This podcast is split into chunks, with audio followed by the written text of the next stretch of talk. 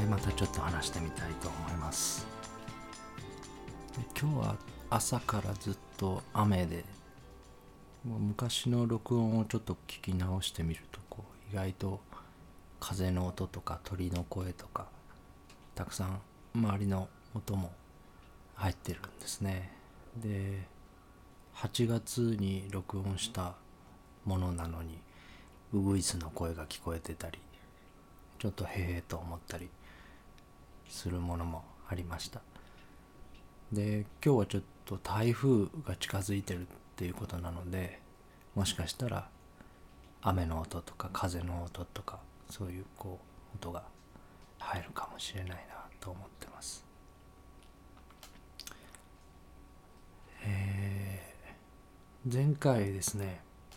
イスラエルの歴史学者のハラリさんが書かれた「サピエンス全史」の中の認知革命について紹介しながら話してみたんですけどハラリさんはその本の中で「サピエンス」という種は認知革命以降ずっと二重の現実の中に暮らしてきたっていうふうに書かれてるっていうことを紹介しました。で一つは川や木やライオンといった客観的現実でもう一つは神や国民法人といった想像上の現実ですねでこの2つの現実を混ぜて区別がつかない種族が生存に有利だったんだっていうふうに書かれているっていうところが、えー、この本のスリリングなところだったわけですね。虚構を実存と錯覚する能力が今のこの現代の繁栄を作り出していて現在の社会基盤にもなっているっていう指摘なんですね。でそういうところを考えていくとやっぱりこのフィクションを現実のように錯覚する力3つ目の世界をまるで事実かのように考える能力を良くないものだあってはいけないものだ悪いものだっていうふうにしてこう排除していけばそれでいいのかっていうとまあそもそも排除できるものでもないし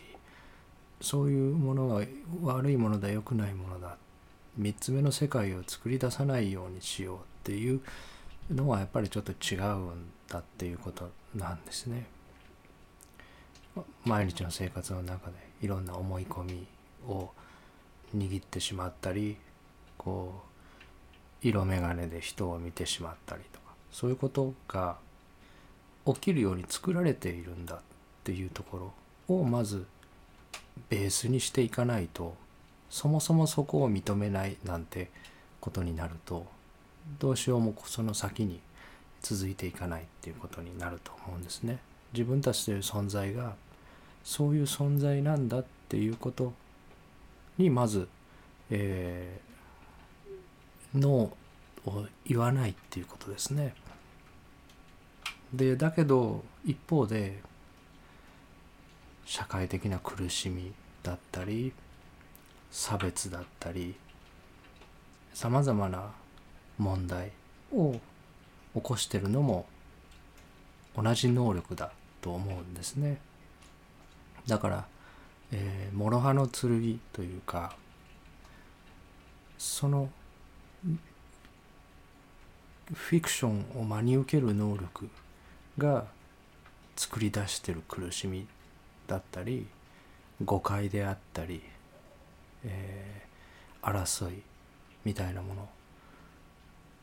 がやはり多いと思うんですね。なので何が実存で何がフィクションなのかっていうところはやっぱり知っておいていいと思うんですね。でハラリさんは宇宙に神は一人もおらず人類の共通の創造の中以外には国民もお金も人権も法律も正義も存在しないって言われてるわけですね。でその通りですね。ある人が正しいと思ってることは他の人にとっての正義かどうかわからないですね。でこういうこうあこれは実存しなくてフィクションなんだっていうことに一つずつ気づいていくってていうのはとってもいいと思いますね。あの仮の約束事だな虚構の線だなっていうことは気づければそれだけこう毎日の生活が軽くなるんですね。えー、なので日々の暮らしの中でこれって実はフィクションなんじゃないっていうものに一つずつ気づいていくっていうのはとってもあ大切な世界の見え方というか世界に対する自分の在り方っていうことだと思うんですね。だけどこのフィクションっていうのがあまりにも多すぎて一個一個気づいていくのではキリがないっていうかもうあの生きてるうちに全部のフィクションに気づききれないって言いますかね。10や20じゃないんですね。まあありとあらゆるものがフィクションって言ってもいいぐらい虚構だらけなので一つ一つ気づいていくだったらキリがないわけですね。あそうか国っていうのは架空のものだ。あそういえばお金っていうのもフィクションだ。会社ルノーもソニーもホンダもそういや実際に触れないよなっていうふうに一個一個気づいていくよりも実存っていうのはじゃあ何なのかっていう方から気づいていった方がよっぽど早いと思うんですね。まあ言い換えてみるとこう色眼鏡をいっぱいかけてますね。1,000個1万個色眼鏡をこうかけてるわけですね。で1個ずつあこれって色眼鏡だったんだ色眼鏡だったんだって外していくよりかけてる私がいなかったんだって気づけば根本的ですね。そもそも眼鏡かけてる人の方が消えてしまえばその眼鏡は意味がなくなるわけですね。なので実存とは何なのかっていうことのアプローチもやっぱりどこかで考えていくことが大切だなっていうふうに思うんですね。ハラリさんは2つの現実を混同しているっていうふうにえー、書かれているんですけど私は今まで世界を3つに分けて考えたいって言ってきました。さらにもう一個多い3つに分けて話す理由はそのハラリさんが言及してない2つ目の世界こそが実は私たちが探してる最も大切なもの青い鳥の居場所がそこだからなんですね。でそれが実存ですね。私たちが体験できるホログラムのような写し絵のような世界だけども唯一体験することができる実存の世界が2つ目の世界なんですね。で2つ目の世界については、えー、これまでいろんな話の中で少しずつ細切れにこうこういう世界だこういう世界だっていうのを思いつくままにちょっと話してきてしまっていくつかの話の中にこうバラバラに伝える言葉が散らばってしまっていると思うんですね。で今回はちょっとその2つ目の世界っていうのがどういう世界なのか最も大切なところそこが実存なのでそこについてちょっと一回時間をとってまとめてみたいなと思うんですね。これまでの回の中で触れたことと重複することも多いのでくどくなるところがあるかもしれないんですが一回こう2つ目の世界とはどういう世界なのかっていうのをしっかり話してみたいなっていうふうに今思ってます。で2つ目の世界は1つ目の世界の後ろ姿だっていう話をしてきました。1つ目の世界っていうのは素粒子のスープで、えー、実際に物質がある世界ですねタンパク質とかカルシウムとか脂質とかそういう粒子が実存しているまさにそのものが実際にそこにある世界なんですね。だけれども仏教ではそこは空って呼ぶわけです。でなぜ空って呼ぶかっていうと私たちは実際に体験できない世界ですねそこにあるものを直接体験することはできないですね。で、えー、音波や電磁波などの無数の波がそこに存在していてその存在してる波を私たちは受容器を使ってキャッチしているわけですね。当たったものを受容してるわけですね。受け取ってるわけですね。一つ目の世界が大海と小波の例えで言われる大海ですね。大きな海のような物質の、えー、素粒子のスープ。実際にものがあるけども空と呼ばれてる世界。でそこの中になぜかは分からないけども、えー、波がたくさん生まれてその波の中になぜかは分からないけども脳という臓器が生まれて受容器で受け取った波の変化を神経の繊維のコードで伝えて脳の中に世界を2つ目の世界を作り出してるわけですね。1つ目の世界に受容器を垂らしてある特定の波だけを受け取るわけですね。さまざまな波がたくさん1つ目の世界にはあるわけですけど私たちが味わえるのはその中の限られた受容器が拾える波だけを、拾って脳に送り込んでるわけですね。ある出来事が起きて波が発生して小波までに届くまでに波の速度も違いますね。1つ目の世界と2つ目の世界は同時じゃないわけですね。タイムラグがあるわけですね。えー、光と音でも一つ目の世界の中を進むスピードが違いますね。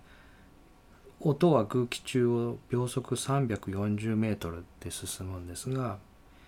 光は音の進むスピードの88万倍の速さで光の方は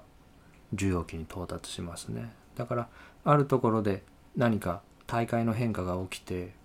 その波の揺れが小波に届くまでに光と音ではずれて届くわけですね。光は網膜に当たって視覚の電動炉を使って脳の後頭葉に送りますね。音の方は鼓膜に当たってその振動が聴覚炉を伝って側頭葉の聴覚野に送られるわけですね。で皮膚の表面の痛みとかであれば痛みを伝える神経繊維で物が触れた触覚とか押される圧迫される感じとかだと触圧角の別の神経繊維を使って脳に送るわけですね神経の繊維は電動速度の速い順に ABC っていうふうに受けられていて痛みを伝える神経繊維は A デルタっていう神経繊維で平均15メートル毎秒の速度で脳にインパルスを伝えるわけですね。で痛みそのものを伝えてるわけではなくて皮膚の表面にあるのはオンオフのスイッチだけなんですね。でその痛覚の受容器が反応した時には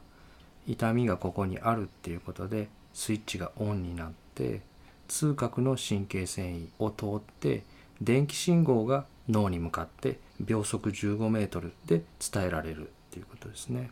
触れたり圧迫されたりっていう感覚は A ベータっていう神経繊維で伝わってその速度は毎秒50メートルの速度なんですね。でお腹の中の痛みとかそういう内臓痛を伝える繊維は C 繊維と呼ばれて ABC の中で一番遅い C ですねで秒速1メートルのスピードで脳に送られるわけですねなので手のひらに何か、えー、爪楊枝とかこうちょっと当てていただいて痛みが発生して脳に届く速度と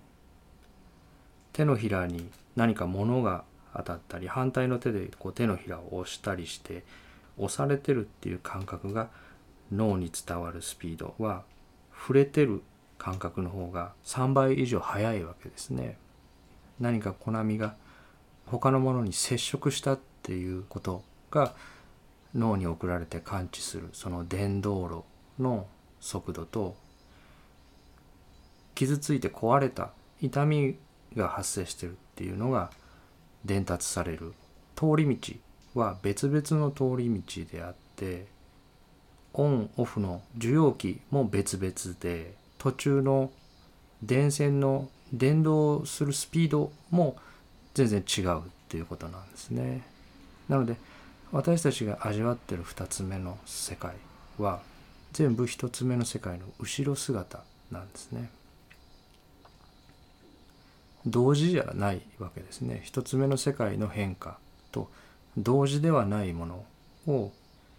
脳内に作り出している。で、まあ、ちょっと余談になりますけど触圧角の A ベータの神経繊維に対する刺激は A デルタや C 繊維に対する刺激に対して抑制的に働くっていうふうに言われてますね。A デルタも C 繊維も痛みですね。A デルタの方は鋭い痛覚痛点を刺激された時の痛み C 繊維の方は内臓痛ですねそういうこう痛みがある時にまあ誰かに触れてもらったり温かいタオルをこうちょっとそこに当ててあげたりっていうそう触れてる感覚の電動路を刺激してあげれば痛みの方の電動は抑制されるっていうことが、えー、言われてるわけですね。実際にそこにあるものをそこにあるだけ味わうかどうかは別にそこにあるだけ味わう必要はなくて別の刺激が入ってる間はもう一方の刺激はちょっと抑制しておいたり逆にこう過剰にしたりとかどんなインプットをどれだけ脳に送るかみたいなのも調整が入って加工されているっていうことですね。で視覚に関してこれまであの話してきたことをちょっともう一回まとめてみたいと思うんですね。一番分かりやすいと思うので2枚の網膜に映った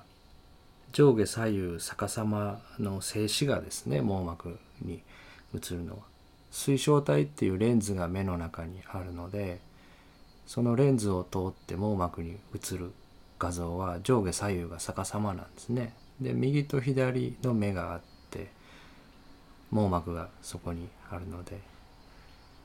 2枚の上下左右逆さまな静止画がまず目の奥で作り出されるっていうことですね。でその静止画の元データは2ミリの瞳孔っていう穴をすり抜けた波だけがそこに、えー、到達して像を結ぶわけですね。その2ミリの穴から入ってこなかった波は一切映像化されてこなかったんですね今までの人生で。ずっとその穴を通り抜けたものだけをそれぞれの好みは映像化して上映して味わってるっていうことですね。でその動向の径は自動で調整されてるわけですね。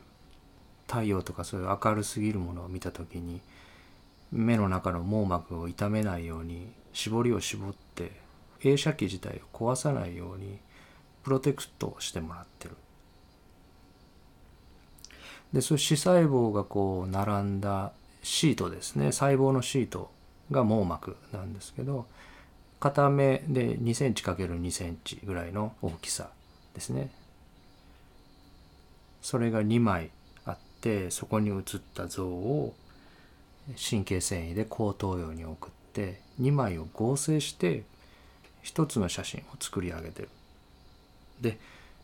一枚一枚の静止画がどういうふうに作り出されてるかっていうと赤青緑の錐体細胞がそれぞれ赤を冷気する波がある時は反応してスイッチがオンになってっていうふうに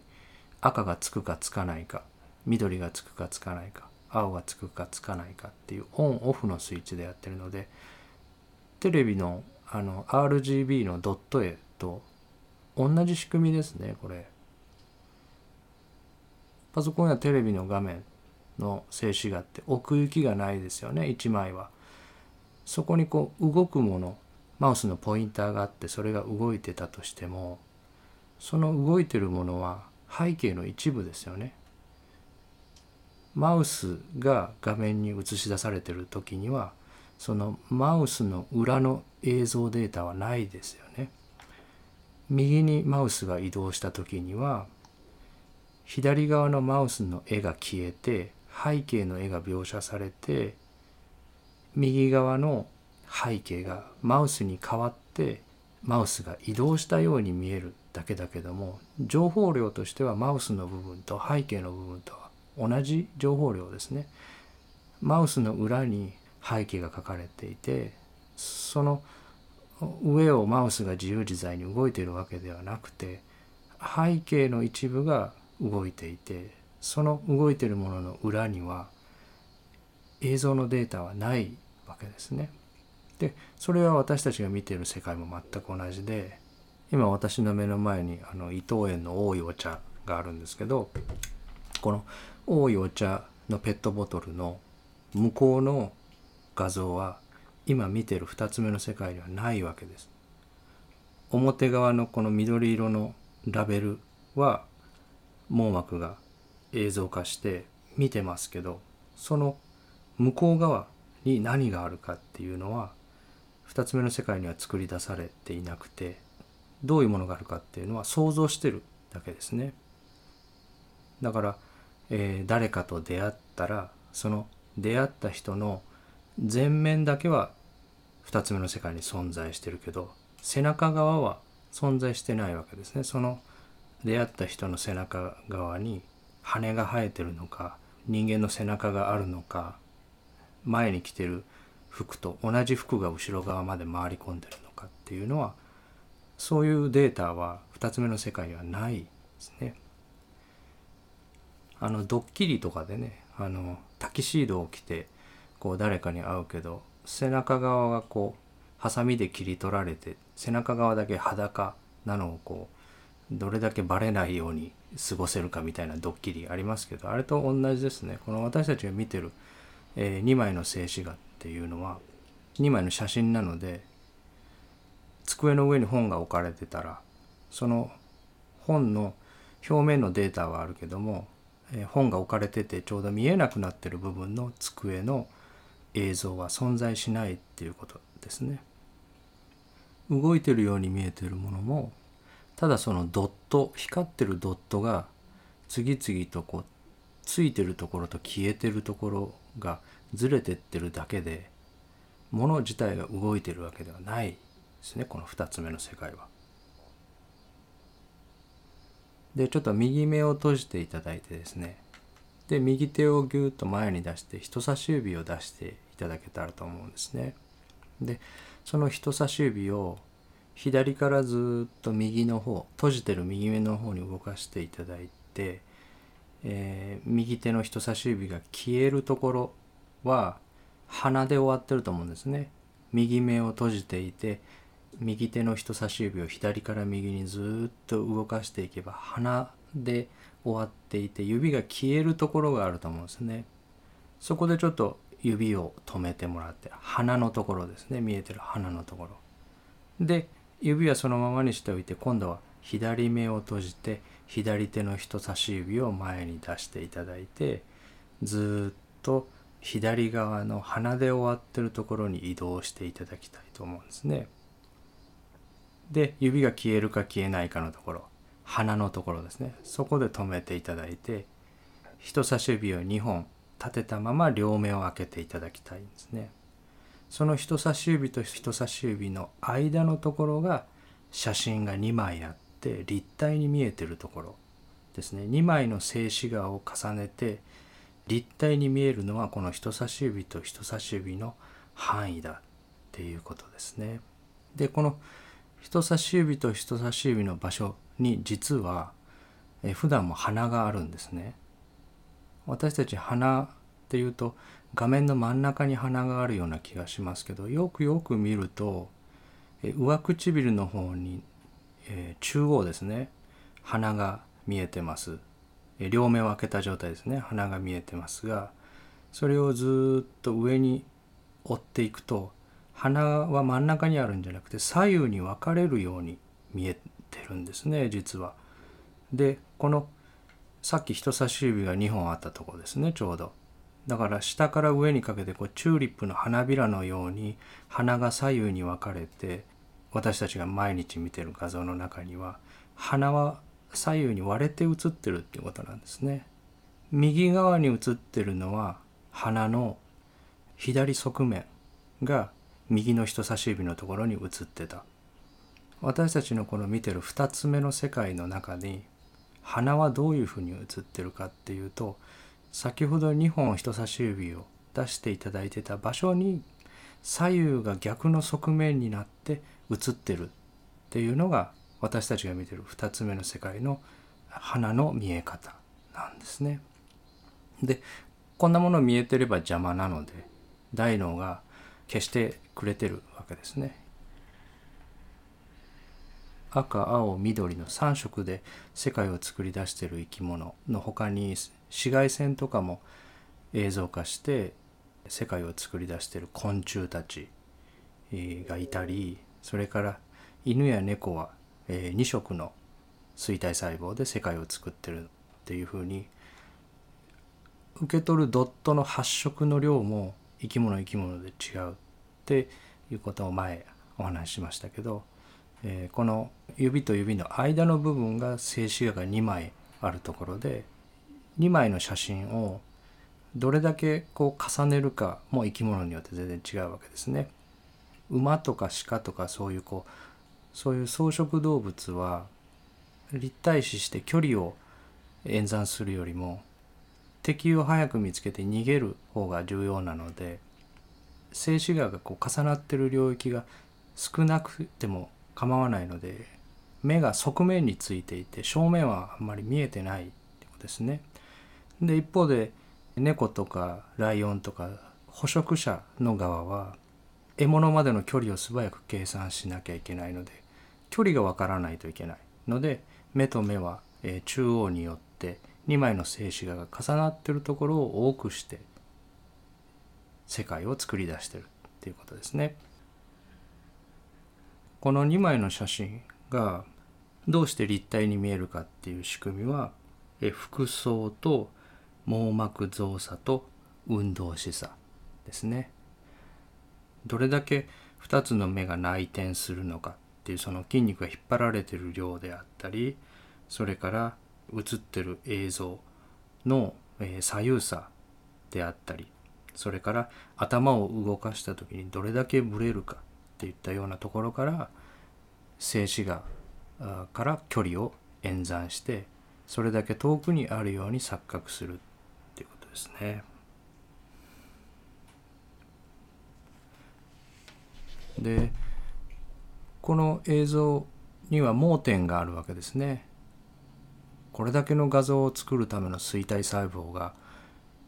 神経繊維を出して後頭葉まで電線を伝えていかなきゃいけないので小さな眼球から出ていく時に出口が必要なわけですね。でそれが視神経乳頭っていう呼ばれるところで目の玉の中に一箇所穴が開いててそこにぎゅっと視細胞が全部集まって一箇所から出ていくわけですね後頭葉に向かって出ていくコードを伸ばしてるわけですけどそこの部分は出口なので網膜ではなくて視細胞が存在しない場所になってるわけですね。でそれがマリオット盲点って言われて眼底写真ってインターネットとかでねちょっと調べていただいたらすぐ出てくると思うんですけどひときわこう明るくてこう月のクレーターのように映ってるところですね。そこがあの視神経乳頭になるわけですね。結構大きな領域ですね。写真で確認していただければと思うんですが、えー、そういう大きな視細胞がない領域があってそれがどこにあるかっていうと中心下っていう一番ど真ん中ですね。光が入ってきて網膜に映る一番真ん中のところから鼻の方に15度ずれた場所にあるんですね。で私たちが見ているこの風景のどこに相当するかっていうとだいたい1メートル離れたところにある直径8センチの円に相当するって言われてます。それが右と左に1つずつあるわけですね。8センチっていうと結構大きな円ですよね。2枚の静止画には全部写ってるわけではなくてそういう画像がない部分が静止画1枚につきそれぞれ1個ずつあって1メートル先の8センチの大きさに相当するところだっていうところなんですね。でこれをどうやって補ってるかっていうとそれぞれの反対側の写真で補ってるっていうふうにこれまでちょっと説明したんですがそれだけじゃなくてその殺景度って言って解像度の高いさっき言ったど真ん中ですね。中心下のところ。光がまっすぐ眼球に入って一番視細胞が集まって解像度がいいところですね。その中心下っていう部分を最大1秒間に5回、えー、あちこちに動かしてその盲点の欠けてる部分を補正してる補正情報を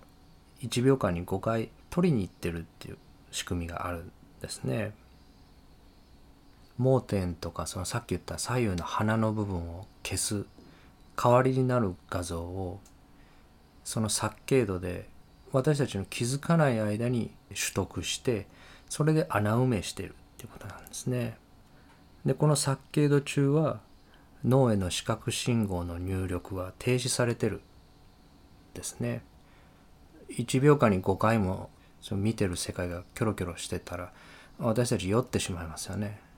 なのでその殺景度を行ってる時には脳への視覚信号の流入は止めて殺景度を自分たちが感知しないように整えられてるっていうことですね。何を上映するのか何を使って補正してどんな整え方をして上映するのか見せるものと見せないものをあらかじめ映写機の側で選んでるっていうことですね。で私たちは1日に1万5,000回から2万回まばたきもしてます。でこれはだいたい5秒に1回ですね5秒に1回本当は見てるものはブラックアウトしてるんですがそれも意識してる間はまばたきしてるって分かりますけど普段は気にならなくなってますよねそのまばたきしてる間のその消えてる間の映像は補正されてるわけですね。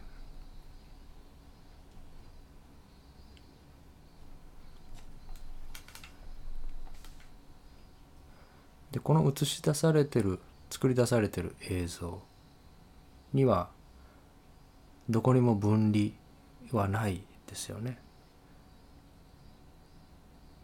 多いお茶は背景そのものですね。横に動かすとそのドット絵が横に動くのと同じ。どれを背景としてどれを背景じゃないものとしてるかっていうのは2つ目の世界にはないことでその後の演算でこれが背景だこれは手前のものだっていうふうに後で作り出してるものですね。この見てるものは一切分離してないですね。で自分が作り出してないものですね。でこのことは聴覚を考えるともっと分かりやすいですよね。外の世界に音の波があってそのあらゆる波が混ざったものが鼓膜っていう、えー、薄い板を震わせてその震え全ての振動の混ざった震えを耳の中でリンパの流れの震えにしてその震えによってインパルスを発生する細胞があって脳の側頭葉の聴覚野に送って音が立ち上がってるんですね。だから私の聞いてる音世界には、えー、全ての音が混ざってますね。セミが鳴いてる音冷蔵庫の音自分の声とかですね。なんか雨は止んでしまいましたね。風も止んで天気がちょっと光が差してきて天気が良くなってあ台風が通り過ぎたのかなと思いますね。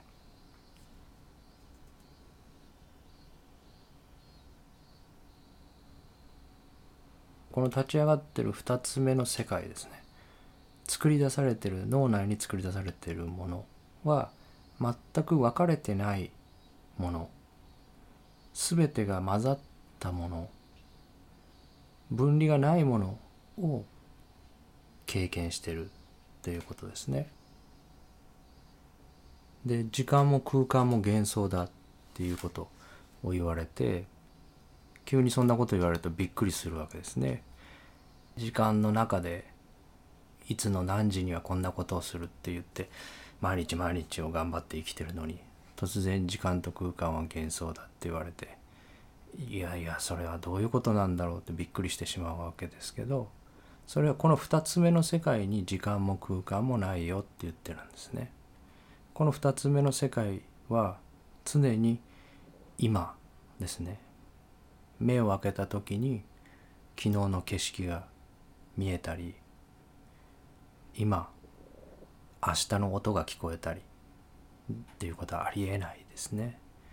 いつも2つ目の世界は今起こっている1つ目の世界だけを写し取って1つ目の世界の今の写し絵なんですね。この2つ目の世界が過去だったり未来だったことは今まで一度もないですね。常に今の1つ目の世界だけを、まあ、水たまりに映った世界って2つ目の世界を今まで例えてきたんですけど常にその水たまりの水面に1つ目の世界の今だけを映し続けてきているということですね。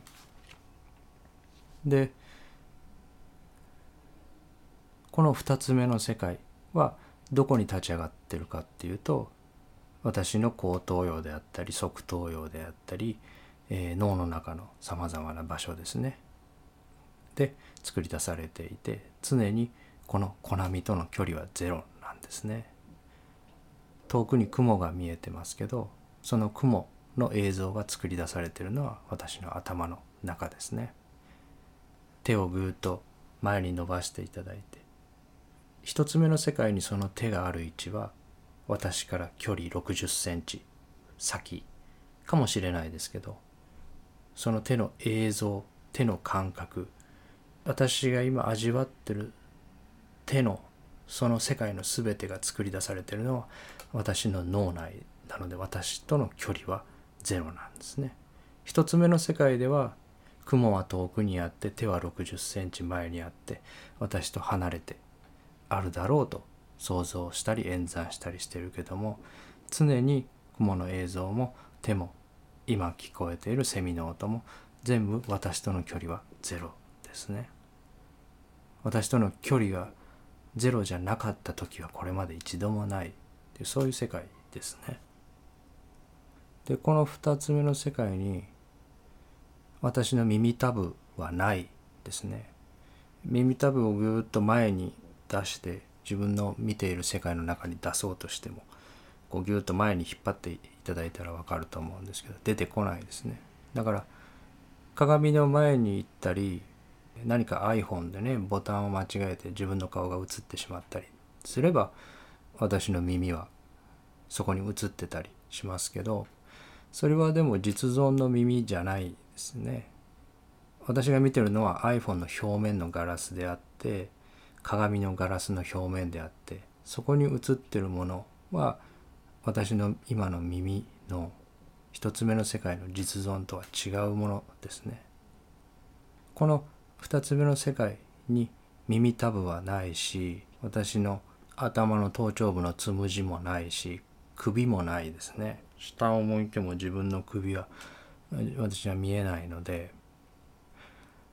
ハラリさんがその木や川やライオンが客観的事実っていうふうに書かれてましたけど今私の目の前には窓の外に木が見えてるので私の2つ目の世界には木が実存です。だけど川とライオンは私の2つ目の世界には存在しないのでそれはフィクションですね。私がライオンに出会ったのは多分小学生の時あの白浜のサファリパークとかに行った時とか、えー、それだいぶ昔になると思うんですけど。なので自分が今頭の中にライオンを思い浮かべてみてもし脳内写真を撮れるようなカメラをドラえもんが出してくれてそれで今私の頭の中にライオンを写真をパチッと撮ってでそれを実存の実際のライオンと比べたら多分似ても似つかないものだと思うんですね。だから私にとってライオンはフィクションの中にしかいないですね。で今この部屋から見えるところに川はないので私にとって川はフィクションですね。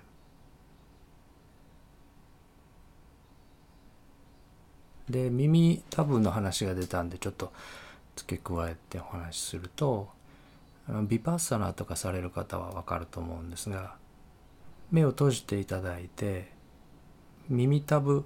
の感覚をちょっと感じてみていただきたいんですね。その耳たぶの輪郭線って言いますかね。自分の耳たぶがどういう輪郭になっていてこう空気と触れているところの感覚にずっとこう耳を澄ませていただいたらその輪郭線っていうのはものすごくアバウトだと思うんですね。この見ている映像の中に耳たぶはないって言いましたけど耳たぶに触れている何かが触れている感覚がそこの位置にあるっていうのも演算で作り出されてるものなのでそれだけアバウトなんですね。目を閉じていただいて足の裏がどの辺にあってどういう感覚が今しててどれだけ自分と離れて感じるのかみたいなものも脳内で大体この辺に提示してあるみたいなすごくこう曖昧なこうぼんやりとした位置に漠然と表示されているっていうのがずっとこう落ち着いた中で自分の体の表面がどこにあってどんな感じが今してるんだろうっていうのをこう探っていくとすごくこうシビアな提示のされ方じゃなくて曖昧な提示のされ方をしてるっていうのは見えてくると思うんですね。前あの話した話の中では、えー、指を切った時に痛点が刺激されて痛みの刺激が神経繊維を伝って脳に送られてくるわけですね。でその痛みっていう感覚は脳で作り出されているその指先には痛みっていう、そういう豊かな感覚はなくて痛点に刺激が入ってその刺激が行き地を超えたよっていうそのスイッチがあるだけなんですね。でインパルスが送られてきて大脳で信号を痛いっていう感覚として作り出してる。っていうことは指先を切って別に大脳が痛くなってもいいわけですね。大脳で作り出してるので。で指先を切って大脳が痛い生き物と大脳って別に痛いじゃなくて甘いっていう感覚を作る生き物がいてもいいしその痛いっていう感覚を指先にあるように提示する生き物がいてもいいっていうことですね。指を切って頭が痛い生き物と頭で甘く感じる生き物と指先が痛くなる生き物とどれでもいいんだけどどれが一番サバイバルに有利だったかっていうふうなことを考えれば、え3つ目になるだろうと。でその痛いっていう感覚を指先に定理するっていうのはこの2つ目の世界見ている景色そのものが自分との距離はゼロで脳内にあるのでいくらでもできるわけですね。映っていないところに痛みを定理することもできるし映ってるある部分のその辺りが痛いみたいに大体この辺が傷んでるっていうふうに定理することもできる。だから交通事故とかで右腕を失われた方とかが存在しない右腕が痛いとかそういうことが起きますけどそういうのもごくごく当たり前のことというか納得できるところかなっていうふうに思うんですね。その作り出してる耳たぶの感覚とか、えー、それから痛みの感覚とかかゆみとかを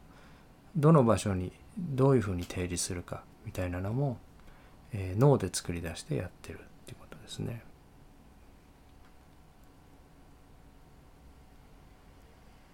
たった2ミリっていうピンホールのような穴から入ってきた波だけで作り出されてる景色で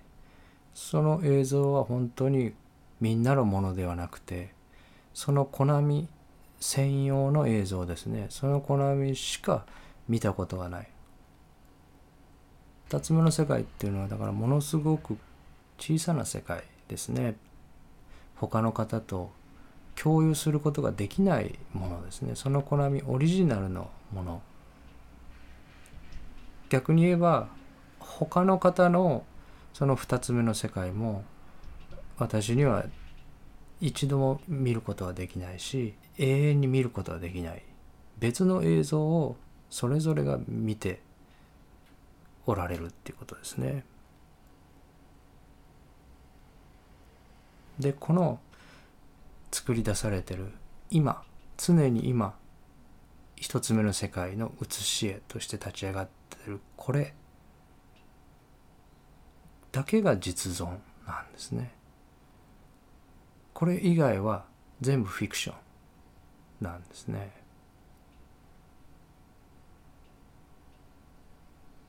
この加工されて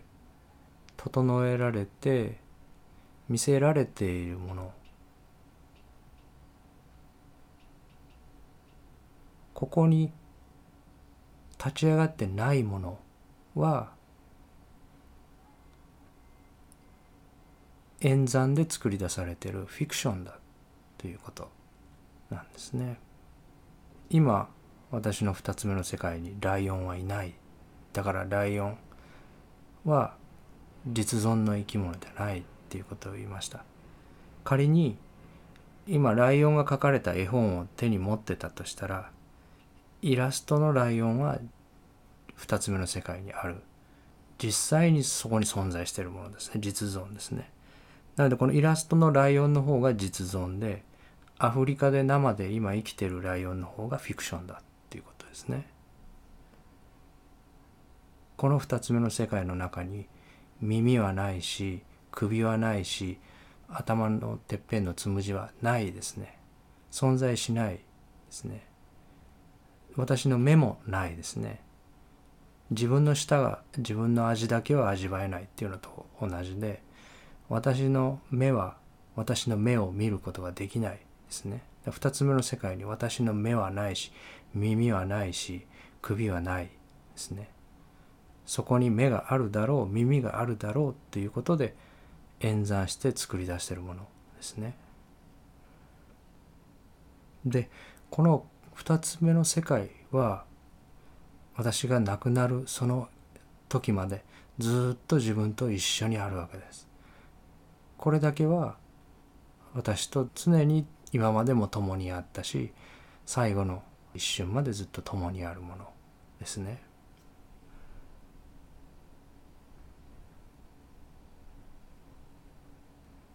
でこの2つ目の世界がなんで青い鳥の居場所なのかっていうことなんですね。こんなありふれたもの何でもないもの誰もが持ってるもの当たり前のものがなんで幸せと呼ばれたりホームとか呼ばれたりするんだっていうことなんですけどこのただ立ち上がっているものの中に言葉では言えないようなこう豊かさ何とも言えない穏やかさがあるんですね。この例えがちょっと合ってるかどうかはわからないんですが音がない状態の時に全ての音があるっていうような感じですね。でそこに何か音楽が流れたり音が流れたりすると他の音が全部消えてその音だけになってしまう。世界がその音だけにこう貧しくなってしまう。狭められて小さくなってしまうような感じなんですね。だからこの2つ目の世界に帰ってる時っていうのは、まあ、帰るものにもいつも目を開けたらこれじゃないかって思われるかもしれないんですけどそういうこういろんなこう限定が外れてる感じっていうんですかね。でそこずっと確かにこの2つ目の世界なんですけどそこにこう何か刺激が入ったり思考が湧いたりしてる時っていうのはその思考や刺激だけにこう世界がぎゅっとこう収縮してるような感じっていうような言い方になるかなと思うんですね。ちょっとこう捉えにくい例えかもしれないんですけどだから音楽をかけたりしてそれで楽しくなろうと昔はしてたわけですね。今の感覚っていうとそうではなくて音をかけることで他のあらゆる音が全部あるのにその音楽でこうかき消されちゃうような感じですね。そういうこう豊かさというかこう豊穣さっていうのがこの2つ目の世界そのものにこうあるんですね。でその感覚が、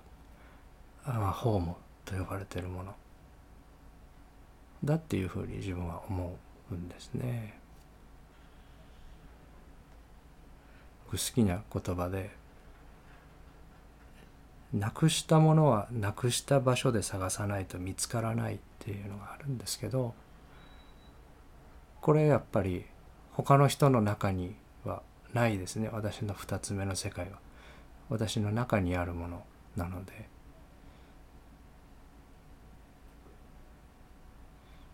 青い鳥をなくしたんだとしたらどこでなくしたのか？実はなくしたことなんか一度もなくてそれは私の中にずっと今もあって最後の死ぬ瞬間まで一緒ですね。でそれが外からこう荒い刺激が入ったりきつい刺激が入ったりすると離れてしまうそういうところかなっていうふうに思いますね。今日はこれで終わりにしたいと思います。